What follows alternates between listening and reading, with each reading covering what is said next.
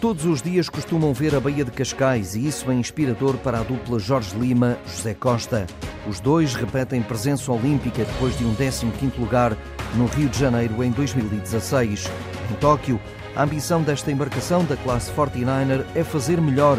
No entanto, há um obstáculo invisível mas importante a juntar à realidade do campo de regatas e à qualidade dos adversários. O confinamento provocado pela pandemia vai provocar stress psicológico, revela José Costa. Há sempre momentos em que se consegue ter um bocadinho de tempo livre e, e o facto de estarmos uh, somente entre a, entre a aldeia olímpica, a aldeia satélite, é onde nós vamos estar a vela em particular, e a Marina Olímpica, vai-nos criar uh, um, um bocadinho, julgo eu, de stress psicológico, porque estamos constantemente em zona de pressão, em zona de competição, em zona de trabalho. Jorge Lima, parceiro de embarcação, já magica o que aí vem e percebe que todos os passos vão ser limitados.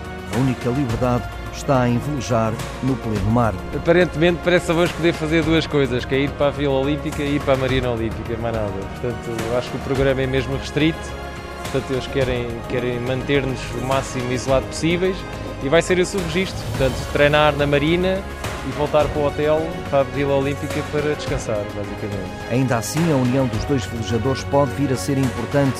Conhecem-se bem dentro e fora do 49er e têm ligações fortes à vela. Mais Jorge Lima, irmão de Gustavo Lima, que foi cinco vezes aos Jogos Olímpicos, daí o gosto pelo sal na cara. Já José Costa foi handbolista, chegou até à equipa principal do Benfica, mas perdeu o protagonismo e virou-se então para a vela. Competem agora a embarcação de competição leve, o 49er, por Portugal.